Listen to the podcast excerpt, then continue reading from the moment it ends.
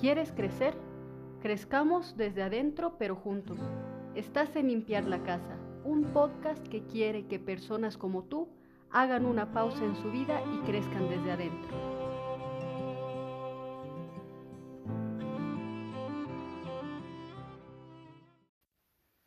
Buenas, buenas. Lo prometido es deuda. Habemos Instagram, sí. Me emociono mucho porque me ha costado hacer el Instagram, ¿sí? Y esta página se llama Limpiar la Casa Podcast. Quiero que con, este, con esta red social, eh, quiero conocerlos, quiero saber cómo están, si el contenido que estamos generando les ayuda, de qué más quieren que hable en este podcast, en esta primera temporada de cuarentena. Y así vamos a ir creciendo juntos día a día. Entonces, ahorita mismo quiero que pongas en pausa este video y vayas a Instagram y pongas seguir. Así que te espero. Ya lo hiciste, ¿no? Así que empecemos. Pandemia de solidaridad. ¿Qué tal el título? Está buenísimo, ¿no? A mí me encanta. En una reunión con unas amigas, eh, una de ellas lanzó esta frase y yo dije, ay no, qué buena frase. Así que le escribí, le dije si lo podía utilizar como título de este podcast, porque sí iba a hablar de la solidaridad. Era otro el título, pero este me encanta porque va con el contexto. ¿Se han dado cuenta que en esta pandemia se están generando proyectos solidarios buenísimos para la gente más vulnerable? Mamás solteras, abuelitos, enfermos, incluso a los policías, militares, profesionales en salud, las personas que hacen la limpieza en las ciudades y aprovecho ahora de agradecerles un montón por todo el trabajo que están haciendo día a día.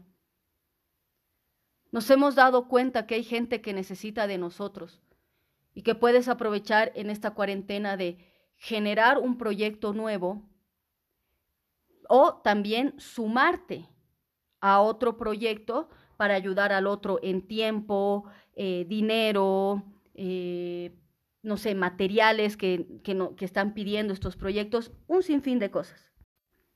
Pero yo te quiero hablar de la solidaridad cotidiana, del día a día, con la gente que compartimos un hogar y con los amigos que ahora nos unen las redes sociales. Pero para entender un poco más, tenemos que recordar esa casa interior que ya hemos ido hablando en los anteriores episodios. Queremos limpiar esa casa porque se ha ido acumulando muchos objetos y dábamos la comparación con la serie acumuladores, ¿se acuerdan? Esas cajas, esas cosas que tenemos, que se han ido acumulando a lo largo de los años, son nuestros propios egoísmos. El pensar en nuestra comodidad, en nuestros gustos y pensar en yo, yo, yo. Es natural eso de pensar en nosotros primero, en nuestra comodidad. Sin embargo, podemos luchar para pensar primero en los que nos rodean. ¿Se han puesto a pensar que es mucho más fácil hacer un trabajo social o un voluntariado con gente que no conozco, que los veo que están pasando necesidades? Reflexiono por eso, los ayudo y luego me siento muy bien por haber ayudado a ellos, ¿verdad? Pero, ¿qué pasa con la gente más cercana? Nos cuesta un montón. Peleamos frecuentemente y mucho más en esta cuarentena que estamos encerrados y nos vemos las 24 horas del día.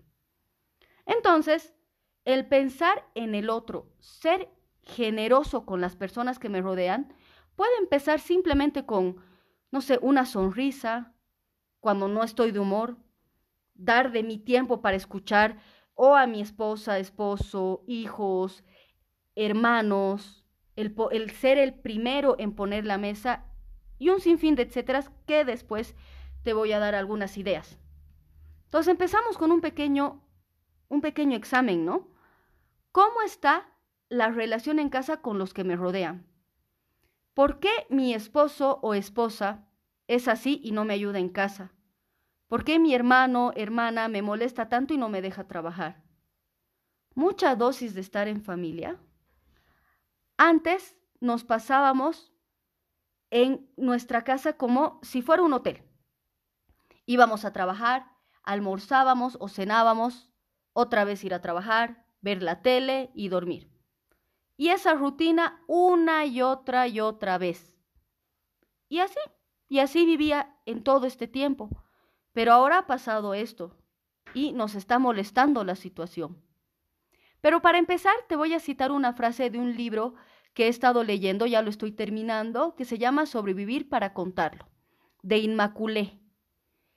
No te voy a decir el apellido porque es muy difícil pronunciarlo y no quiero meter la pata, pero este libro trata sobre el genocidio que ha existido en Ruanda entre los Hutus contra los Tutsis. Y en un diálogo, casi al final del libro, una persona le dice a Inmaculé la siguiente frase. Una casa es una prisión cuando no hay amor. Dura, ¿no? Mucho que pensar y reflexionar con esta pequeña frase. ¿Y nuestros hogares son prisiones? ¿Realmente me siento en una prisión estando con la gente que más me quiere en este planeta? Incluso te digo por tu roommate, porque el vivir con alguien cerca y que acepte vivir contigo es porque tiene un afecto.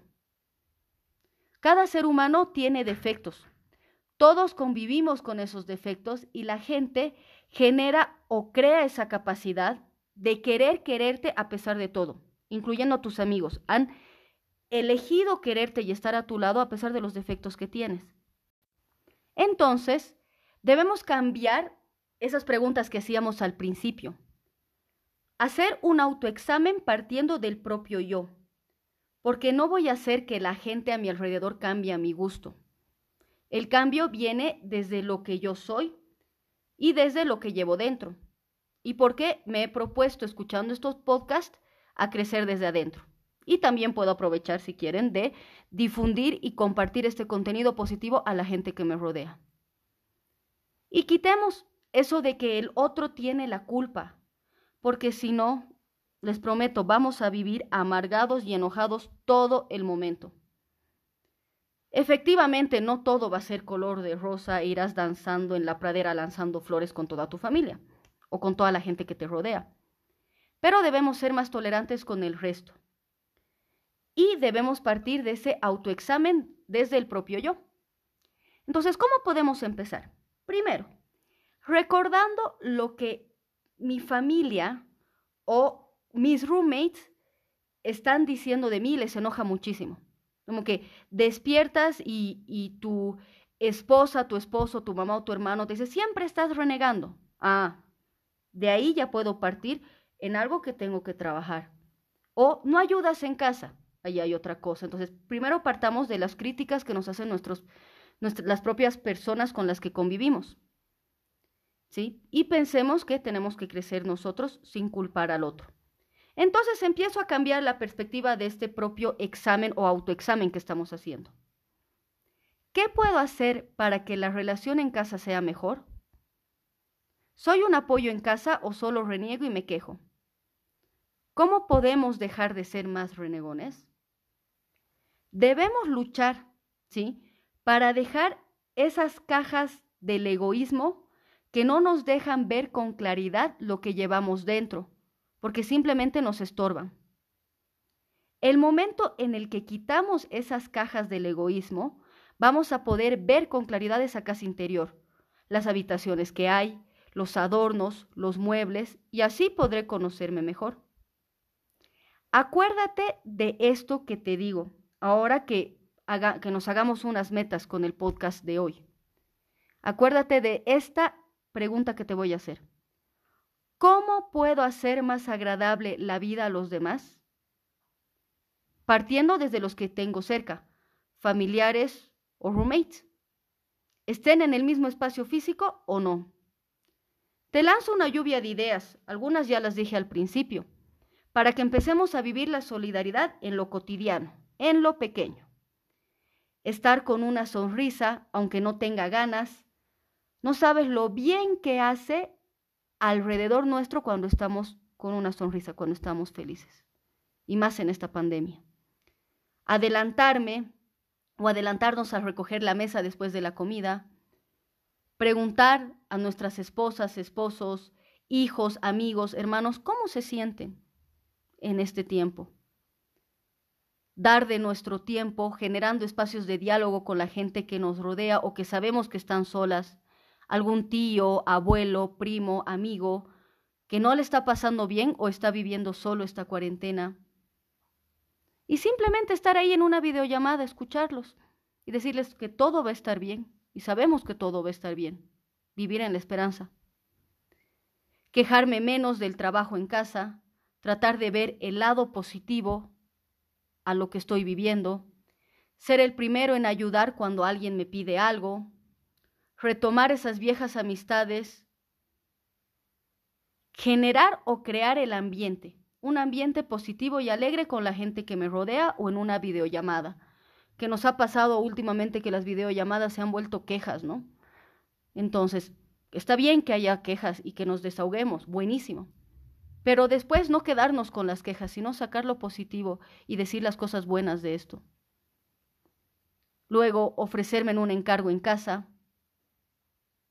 reflexionar por qué esa persona que tengo al lado mío está reaccionando así ante esta situación y cómo puedo hacer para ayudarlo. Si se dan cuenta, son cosas de la vida cotidiana, nada extraordinario. Pensar más en el resto que en mí y en lo que yo quiero.